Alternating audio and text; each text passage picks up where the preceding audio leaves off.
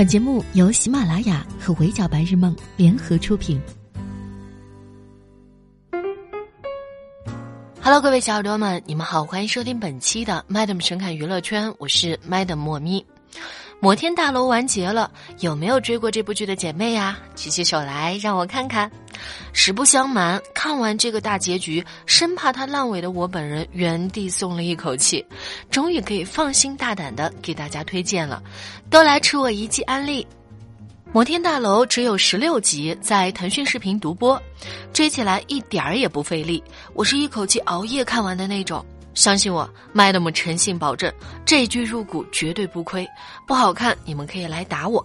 在摩天大楼之前，很难想象我会用温柔来形容一部悬疑作品。但如果你也追到了这部剧，一定能像我一样感受到他对观众，尤其是对女性的温柔和体贴周到。这是一部具有大众包容性及友好度的作品。目前，它豆瓣评分保持在八点二分，评论区随手一截都是好评，而且不拘任何观众群体，都能从这部剧里找到自己喜欢的点。如果你喜欢悬疑题材，那一定会很爱《摩天大楼》这种一记一反转的解谜感，具有美感的表达方式以及不悬浮的叙事风格。开头就亮明了所有人物的身份，随着剧情推进，会发现人与人之间的关系错综复杂。一开场就紧张刺激，悬疑感满满，后续复盘的节奏紧凑又烧脑。不少人夸它拥有电影级质感和色调，画面和镜头的运用都非常的赏心悦目，是一部美感和神秘感并行的悬疑剧。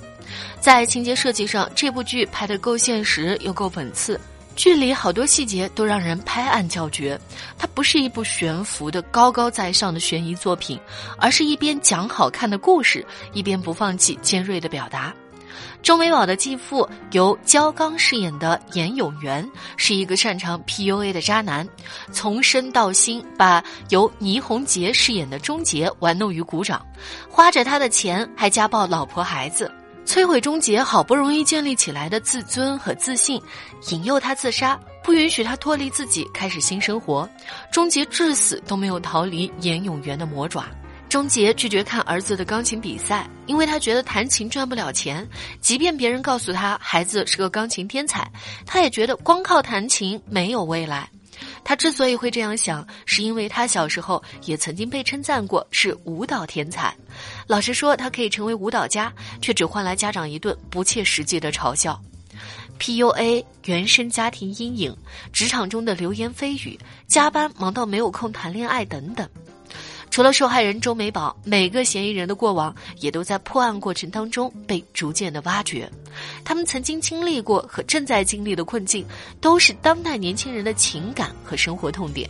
从我开始追《摩天大楼》起，就已经给身边不少朋友安利过这部剧了。从拒绝到真香的不在少数。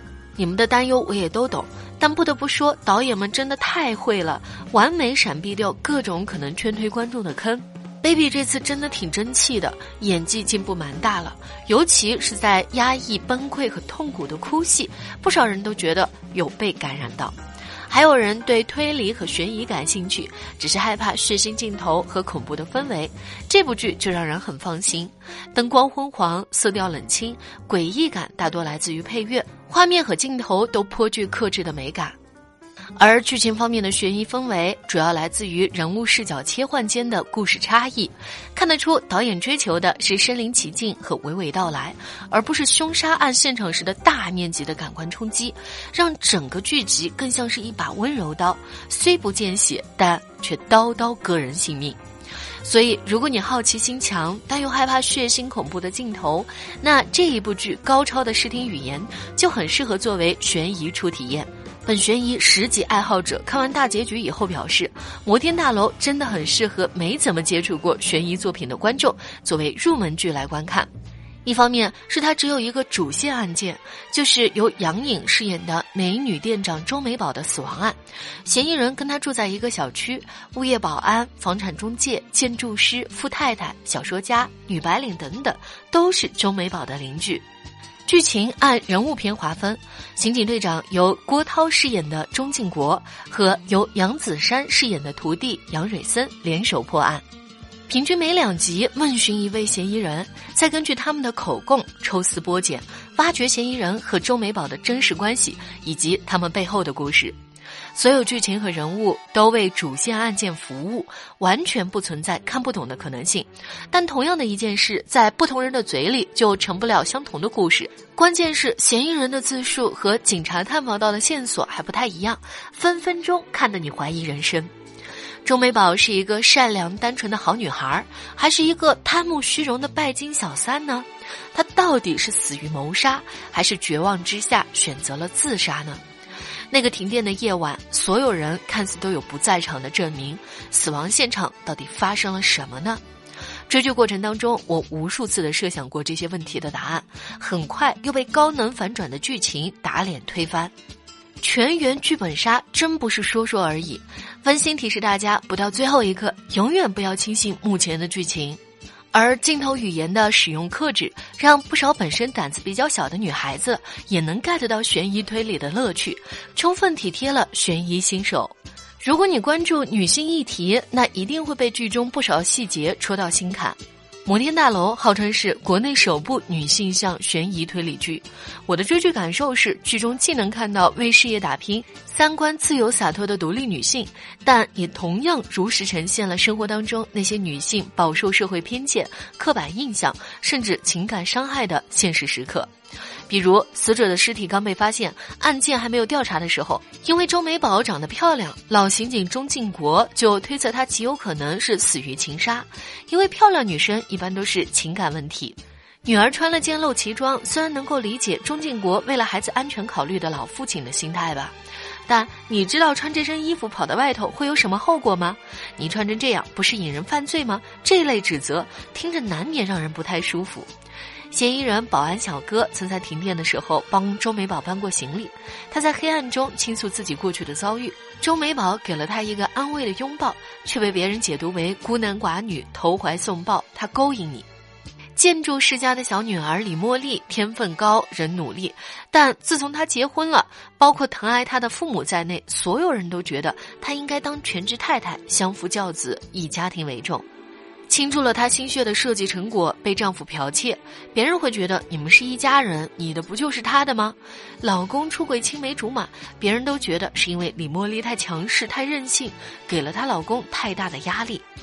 最扎心也最真实的是，就像生活当中一样，给女性造成困境和伤害的，不仅有性别不同难以感同身受的男性，往往还有女性自己。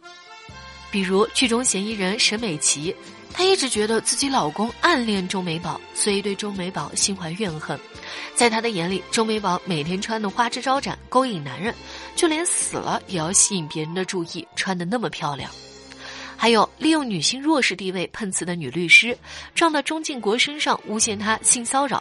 就像杨蕊森说的，很多时候我们努力消除社会对女性的偏见，但总有那么一些人，不仅一个劲儿的拖后腿，还让其他人的努力化为虚有。摩天大楼能够引起女性观众共鸣的程度，已经远远超出了我对以往悬疑剧的认知。剧情对女性视角足够的关注，在刻画独立女性角色的同时，也如实展现了社会当中对女性的偏见。